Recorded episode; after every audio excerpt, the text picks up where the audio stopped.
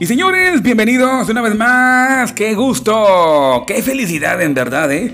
Acompañándoles en este momento a través de Reactor FM, desde luego a través de este episodio de podcast. Bienvenidos, vamos a empezar la conversación y tendremos una charla bastante importante y esta charla se va dirigida directamente a un asunto bastante muy común y cotidiano, pero vamos a enfocarnos en el lado esencial porque tiene un secreto importantísimo. Así que los invito a que participen. Bienvenidos señoras y señores. Mi nombre es Juan Carlos Cázares en Reactor FM, donde tenemos por acá esta conversación buenísima. Así que a toda, toda, toda la gente que nos sigue, gracias desde varias partes del mundo.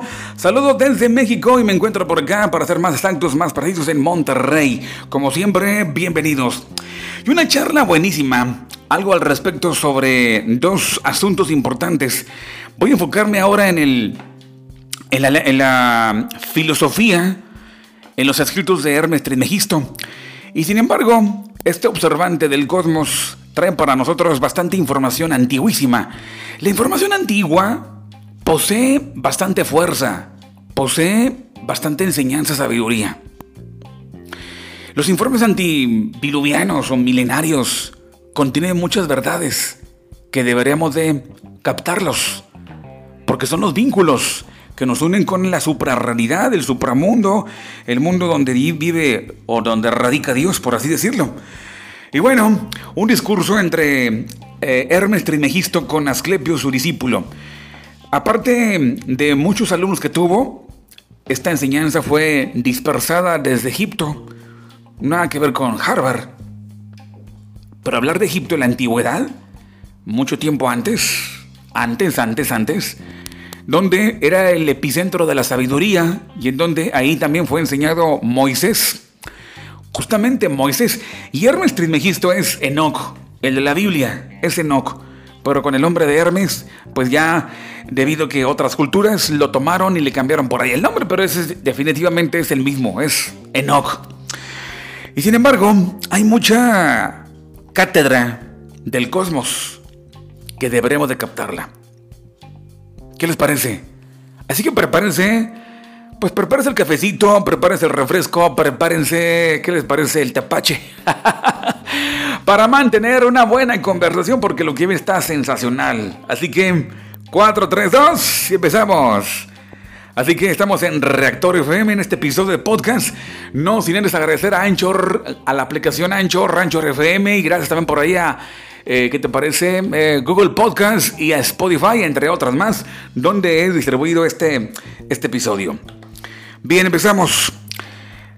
Estaba Hermes con su discípulo Asclepio, dispuestos a continuar en esta charla, la impartición, la enseñanza de Hermes hacia su discípulo, y le dijo, pues ahora vámonos a hablar sobre la doctrina de la sensación, se llama así y de la cual me voy a enfocar el día de hoy. Voy a extraer parte del libro, extractos del libro Corpus Hermeticus. Este libro con más de 250 páginas contienen muchas verdades que es recomendable por, de mi parte para que tú lo, lo consigas, este libro. Y bueno, pues trae un montón de sorpresas. Dice, se supone que se supone generalmente que intelección y sensación se diferencian en la primera, en que la primera es de carácter esencial y la segunda es material. Y sin embargo, en lo que respecta al hombre opino que ambas están íntimamente unidas, sin posible distinción. Pues en sí, los otros seres vivos, o en los otros seres vivos, la sensación está unida al instinto. Pero en el hombre, sentir y pensar están al unísono. Por otra parte, el pensamiento difiere del pensar, en el mismo sentido en que Dios difiere de la actividad divina. ¿Cómo es eso? La actividad divina es generada por el Creador. El pensamiento genera el pensar. Y ese es el hermano de las palabras, ya que uno es el pensar. Perdón, ya que uno es el instrumento del otro. ¿Por qué? Porque no se puede articular palabras sin pensamiento, ni se puede expresar el sentir sin la palabra. Así pues, entre hombres, pensar y sentir confluyen, como enlazados uno a otro. Es decir, no es posible conocer la sensación sin percibir ni percibir sin el pensamiento. Pero, si no es posible pensar sin sentir algo, ¿cómo explicar entonces las visiones que se presentan en los sueños? Pues me parece que ambas actividades, el pensar y sentir, se encuentran también presentes en la actividad onírica. Y ambas pertenecen, permanecen entonces en vigilia. Qué increíble, ¿no? Dice, en virtud de la sensación, permanecen en vigilia, que está repartida entre el cuerpo y alma. Sin embargo, solo cuando las dos partes de la sensación concuerdan, se pueden articular verbalmente el pensar, que ha sido engendrado por el pensamiento. Pues el pensamiento da luz a todo tipo de intenciones buenas. Todo pensamiento da luz a las intenciones buenas. Pero ¿qué pasa? Vamos a desviarnos un poquito de la charla. ¿Qué pasa cuando el pensamiento da luz las malas intenciones? Y es por eso que el hombre debe procurar ser cada día eh, pues impactado con las semillas mentales, digamos así, las imágenes frecuentes, positivas, buenas, dignas, meritorias, elevadas, altruistas, de salud, de, de, espiritualidad. ¿Por qué entonces el pensamiento en ocasiones da lugar a intenciones malas? La respuesta es que el hombre permite el acceso de las malas semillas. Entonces, yéndonos ahora a los textos de Moisés en la Torah, habla de que pongamos filtros los jueces y policías en el pensamiento jueces y policías, guardianes en el pensamiento, como que para filtrar, ey, ey, ¿para dónde vas? Y el pensamiento, ¿por qué? ¿A qué se debe, no? O sea, hay que tener en cuenta que ese tipo de pensamientos deben ser, primeramente es que nada, como cuando vas al supermercado en época de COVID-19. Que te, que te observe, te filtre, te toma la temperatura, ¿no? Y todo eso, ¿no? Bueno, de igual manera los hombres, los seres humanos tienen, tienen la capacidad, entonces esta ley fue otorgada a Moisés para que los hombres permanecieran así, de pensamiento purificado, cuando entraran en la tierra prometida. Tierra prometida, los altos niveles de conciencia. Y en, en la zona o en el país de los altos niveles de conciencia, es necesario que el hombre tenga los buenos pensamientos, que su vasija mental solamente en exclusiva esté captando las semillas positivas, las divinas. ¿Qué ocurre con las malas? Nosotros vivimos en el planeta Tierra, en el mundo de las contradicciones, en el mundo de las tentaciones, en el mundo de los vaivenes, en el mundo de las variaciones. Ahí vivimos, ¿no? Exactamente. Y es un enorme reto enfrentarse mentalmente. Es por eso que la Torah afirma, pon jueces y policías o guardianes, filtros mentales. Porque hay información que ingresa por los oídos, como también por el olfato o por la vista, generalmente la vista, ¿no? Entonces la vista y el habla están pegados, totalmente super coordinados, igualmente el oído, están coordinados. Y en ambas entradas hay que tener ahí filtros para evitar que entren eh, las malas semillas o las semillas mentales. ¿Por qué? Pensamiento y sentir están unificados. ¿Ok?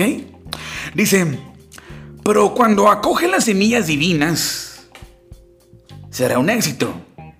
Lo contrario es cuando recibe las semillas que poseen los demonios, porque ninguna región del mundo está libre de ellos. Ninguno que, que no tenga un demonio instruido por Dios. Un demonio que introduciéndose de una forma lenta, deja una semilla de su energía propia. Y como consecuencia, el pensamiento da luz a lo sembrado en él y queda, al final de cuentas, en el mundo real. Nace en el pensamiento y de ahí el pensamiento se va a la verbalización y ya de la verbalización se va a los hechos. ¿Y que sale al final de cuentas? Pues los adulterios, los homicidios, los parricidios, los sacrilegios, actos impíos, la gente que se ahorca, que se ahorca o que se arroja por precipicios y todo tipo de acciones obra de demonios grandes, bellas y buenas, son por el contrario, las semillas divinas. Aunque pocas en número. Son pocas. Es decir, son la virtud, la templanza y la piedad. Nada más. Tres semillas divinas pero que al final de cuentas eh, dan un rendimiento enorme. Si el hombre tuviera un pensamiento, caminara todos los días, flagelado por las semillas divinas, habría paz en el planeta, habría paz en el mundo, habría tolerancia, habría amor. Es por eso que el ser humano tiene padecimientos. Pues cuántos pensamientos negativos tiene. ¿Cuántas semillas tiene por ahí? Pues eh, en almacén, Grande, ¿no? Un mega almacén enorme. Los mismos pensamientos, ¿sí? Pueden generar tanto buenas como malas. Perfecto, sigamos aquí por supuesto en Raptor FM, señores. Gracias a la gente que nos ha reproducido en las diferentes plataformas. Gracias, abrazos. Estamos en Monterrey, México. Dice por acá, la virtud, la templanza y la piedad son las grandes semillas divinas que deberían injertarse en la vida de los hombres. Porque lo subliman. Y cuando el hombre sublima su pensamiento, ¿qué ocurre después? Ocurre que hay éxito por todos lados. Ahora, la piedad. ¿Qué es la piedad? La piedad es el conocimiento de Dios. El que llega a conocerlo, nutrido de todas las cosas buenas conserva los pensamientos divinos, que son por tanto distintos de la mayoría de los hombres. Y así aquellos que han accedido al conocimiento no gozan de la simpatía de la multitud. De hecho, ellos mismos lo rehuyen. Se les considera como locos, torpes, y son objeto de burlas, de odio de desprecio, y quise llegar el día en que se les dé muerte. Pero... Ha de ser así, porque es preciso, como dije, que la maldad habita en este mundo. Su morada es la tierra, su residencia propia, no el cosmos, como dicen los blasfemos. Sin embargo, el hombre piadoso todo lo soporta a pie firme, porque posee conocimiento para que un hombre, para un hombre así, todas las cosas son buenas. Aunque parezcan malas a los demás, siendo objeto de insidias, todo lo refiere al conocimiento, y él solo pervier, convierte lo bueno en bueno incluso tales miserias. ¿Cómo la ven? En este pequeño inter para poder hablar sobre las semillas buenas y las semillas malas. El hombre solamente lo permite y por eso tiene esta capacidad para hacer el balance y la evaluación de la información mental que llega. Porque se va a quedar ahí. Y cuando se quede ahí, va a ser muy difícil que lo llegue a sacar. A partir de que empiece a dar frutos en el plano físico, en el plano en el plano de la acción. Pero retomando de nuevo el discurso sobre el sentir, en este discurso o la doctrina de los sentidos, del sentir, dice, como decíamos, lo propio del hombre es el acuerdo entre el pensar y el sentir, dos aspectos unificados. Tiene que ver el, el cuerpo y el alma. Bien, pero que todos los hombres disfrutan de la capacidad de pensar. Hay dos tipos de hombres el material y el esencial. Y el material vive entre el mal. Retiene, como decía, la semilla demoníaca del pensar. Lucha. La retiene. ¿Sí? Pero el segundo, ligado por, la esencia, por esencia al bien, es conservado sano y salvo por Dios. De todos modos, Dios, el creador del universo, cuando hizo todas las cosas, las creó iguales a Él, buenas en su origen. La diferencia estriba en cómo utilizan ella es su actividad, porque es el movimiento cósmico eh, el que produce su tracción, tales y cuales generaciones ensucia a unas con el mal mientras que purifica a las demás con el bien.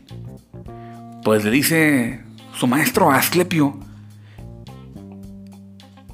el cosmos también tiene pensamiento y también posee sensación. Comentarios agregados a todo esto, los daré más adelantito. Están muy interesantes. Em, uno es el pensar y sentir del cosmos.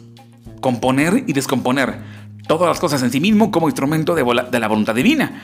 Pues fue creado por Dios como instrumento adecuado para que, guardando en su seno las semillas recibidas, pueda crear en sí mismo en acto todos los seres y los renueve al disgregarlos. Y una vez disueltos produzca su renovación, como un buen labrador de la vida, en el cambio que conlleva su movimiento.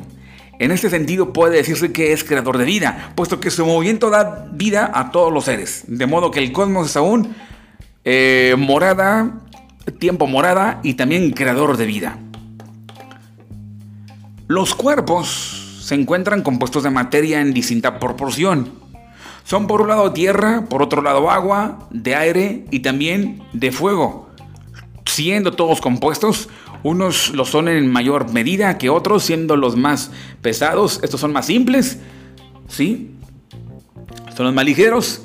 Esta variedad de nacimientos es producida por la velocidad del movimiento del cosmos, cuyo denso aliento vital ofrece varias cualidades a los cuerpos a través de la única totalidad, la de la vida. Ok. No podemos evadir, en verdad, esta realidad. Pensamiento y sentimiento. Hay mucho más en todo esto. Vamos a, por acá encontrarnos con esa cantidad de, de contenidos al pensamiento, el hecho de pensar. Cada vez que el hombre desee sublimarse, debe procurar con todo detenimiento por eso debe filosofar, debe pensar, debe analizar, debe el hombre estar siempre al tanto, que por medio de varias, varios métodos, es decir, varios tutoriales, vaya aprendiendo a distinguir qué es lo bueno y qué es lo malo. Hay semillas buenas, pero parecen que son buenas, pero son malas. Pero esta información no puede ser escondida en, dentro de la vida del ser, porque entonces se estará engañando él solo.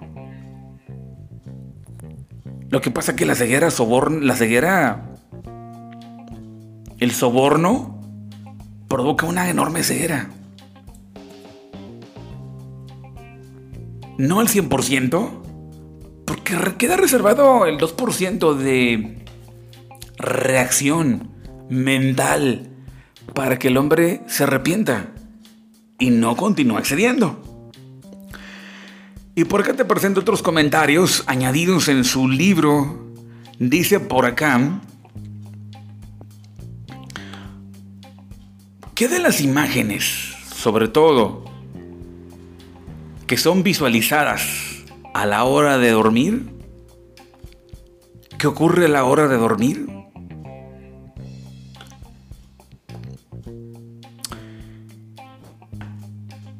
Cuando dormimos o soñamos, estas sensaciones o y pensamientos continúan de forma inseparable. Porque hay actividad mental.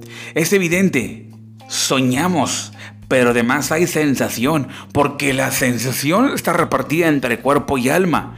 Y se supone que quiere que eh, el autor aquí explicar, dar a entender que es la sensación del alma la que ocurre, la que informa cuando el cuerpo está dormido. Pero la articulación del pensamiento solo llega a ser posible en estado de vigilia, cuando las dos partes de la sensación ya concuerdan que la sensación es común a cuerpo y alma. Lo dice Aristóteles. Dice, dado además que sentir no es privativo del alma ni del cuerpo, pues el sujeto del acto es el mismo que el de la potencia, y, la, y la llamada sensación, en tanto que acto es un cierto movimiento del alma por mediación del cuerpo. Es evidente que no es una afección privativa del alma y que un cuerpo sin alma es incapaz de sentir. Sueños y vigilia son las afecciones de lo mismo. Por tanto, si estando despiertos no consiste en otra cosa que sentir, es evidente que la facultad por la que se siente es aquella por la que están despiertos, los que están despiertos y dormidos porque están dormidos.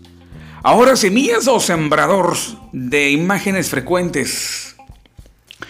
El cosmos es un buen labrador de la vida a partir de las semillas recibidas del Creador o semillas divinas. Dios siembra la inmortalidad en el cielo. Y por eso, las semillas mentales o las ondas de información deben ser procuradas por nosotros. De lo contrario, las semillas de la oposición van a hacerse presencia. Para lograr que las semillas malas invadan nuestra vasija, ya habíamos mencionado que hay que tener el acceso a, al buen pensar, al filtro, y es un filtro rígido, hermético. ¿Sí? Porque las malas semillas o las imágenes mentales nos llegan a perturbar. Son destructivas. Porque con el paso del tiempo trastornan el comportamiento del hombre. Y entonces genera el hombre, el ser humano, pues ahora sí, una historia que para que te cuente una historia muy negativa. Aparece un comentario añadido, un comentario añadido a lo que Hermes, eh, de parte del editor o el escritor, y dice así, procuremos alejarnos de la masa. En el neoplatismo, Porfirio habla sobre la abstinencia. En el neoplatonismo, perdón, Porfirio habla sobre la abstinencia. Hay lugares donde transitamos. Si ocurre, si, ocurre que paso por una panadería, si paso por una refresquería, una paletería, me genera imágenes mentales. Y no son perjudiciales. Pero ¿qué pasa cuando paso cerca de las zonas no buenas o zonas prohibidas? ¿Qué puede llegar a generar? ¿Pasar por ahí? ¿Tiene algo de malo? No estamos hablando de religión. Estamos hablando de cosas espirituales. ¿Qué tiene de malo que yo pueda pasar por ahí? Ay, pues no, no creo que sea tan dañino, tan destructivo. Pasar por ahí lo que pasa es que las semillas mentales están en plena circunvalación. Entonces dice Porfirio, dice sobre la abstinencia en el neoplatonismo. Dice, hay que alejarse de aquellos lugares en los que sin querer es posible verse inmerso en la multitud el que se aparta de lo sensible es precisamente la persona que se ofrece como objeto de irrisión. No solo ve a las siervas tracias, sino también el resto de la multitud, y cuando desciende los hechos se han vuelto en una total confusión. Lo pondré en ejemplo claro. Estoy luchando contra el alcoholismo, estoy yendo a Alcohólicos Anónimos, este, estoy rogándole al creador que pues me ayude, ya no puedo con el, el alcoholismo. ¿Y qué pasa cuando ya he dejado de beber más? Estás en plena recuperación, ¿verdad? Pues es obvio, no procurar no ir a la fiesta, procurar no ir allá, no ir pasar por los bares. ¿Por qué? Procura no pasar por los... Yo creo que caramba, pues si la calle, las calles son, hay muchas calles, ¿no? ¿Por qué? Porque hay ondas mentales en circulación, rotando en la zona de bares, en la zona de tolerancia.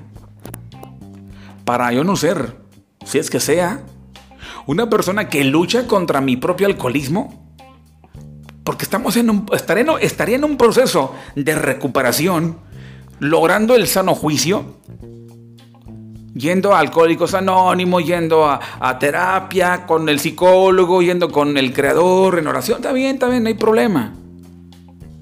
Pero debo poner de mi parte en no pasar por esos lugares. ¿Por qué? Porque las semillas, las imágenes, las semillas mentales o las ondas mentales están revoloteando. Y fácilmente mi pensamiento puede ser invadido por las tales más allá de lo religioso, de que no vaya, no debería, a Dios no le gusta y todo eso, no. Más que todo es para no ser invadido por las frecuencias que están revoloteando en ese lugar. Se llama la abstinencia para evitar ser seducido por esas semillas mentales. Acuérdese que pensamiento y sentir están unidos. ¿Sí?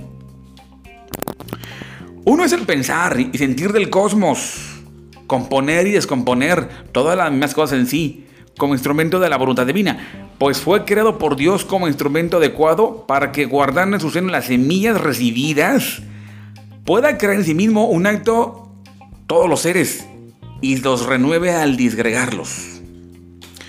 Una vez disueltos produzca una renovación, como un buen labrador de la vida, en el cambio que conlleva su movimiento. Por eso el hombre debe procurar tanto la música, tanto la literatura, aquello que enriquezca y atraiga a las semillas divinas. Cuando el hombre lee o mira, observa películas que van relacionadas al alcoholismo y está saliendo, huyendo, ya está superándolo, es como no quiere salir. Debe procurar lo que menos imagine, algo que pueda alimentar las malas semillas, totalmente saturadas de negatividad. Los cuerpos se encuentran compuestos de materia. Sí, están compuestos de tierra, de agua, de aire y de fuego. Todos son compuestos, unos en mayor medida que otros. Aquellos son los más pesados, estos más simples, son los más ligeros, en fin. Esta variedad de nacimientos se produce por la velocidad del movimiento del cosmos, cuyo, denso aliento vital ofrece distintas cualidades a los cuerpos a través de su única totalidad de la vida. Muy bien. El cosmos también tiene pensar y sentir. Entonces tratemos de entrar en el terreno de la sublimación, la filosofía de la sublimación, para cada vez más sublimar dichos pensamientos, semillas mentales. Si el hombre logra regular la vida, y desechar todas las malas semillas mentales, entonces será posible la paz, será posible el, progreso, la espiritualidad marcada, y el hombre se aproximará cada vez más a su propio creador.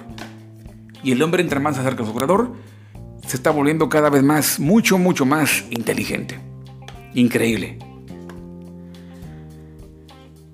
Así que procuremos absorber esas semillas que también nos dejan instrucción, que nos dejan también ondas de orden. Y nos dejan esas ondas mentales una transferencia de información como si fuera algo subliminal y que queda justamente ahí marcado en el subconsciente, nunca es borrado. Es decir, que los pensamientos del hombre convocan y se vuelve a activar la ley de atracción de una forma tan sublimada y tan amplia.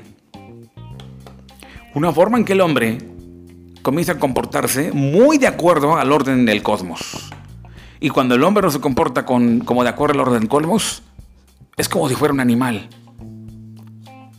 La libertad proviene de arriba y nos aproximamos a la hora de mantener conservada la vasija llena de puros pensamientos divinos, porque son los que van a crear las otras realidades.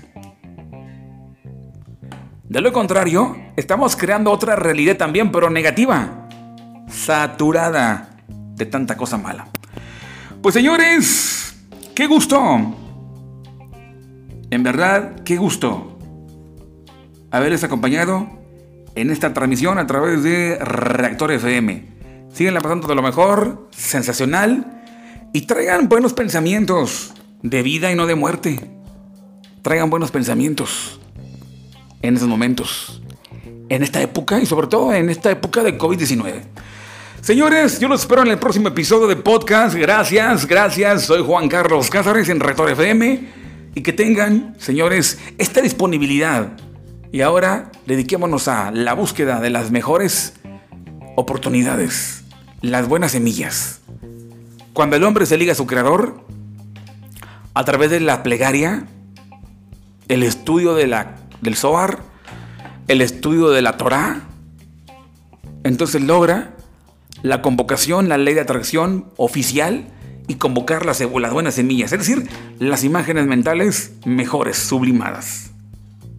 Y habrá entonces movimiento perfecto. Habrá entonces la paz. Damas y caballeros, ya nos vamos, gracias. Oye, pues qué gustazo habernos acompañado el día de hoy. Gracias y nos escuchamos en, nuestro, en, este, en el próximo episodio, en el próximo podcast. Esto fue Reactor FM, la energía de tu vida.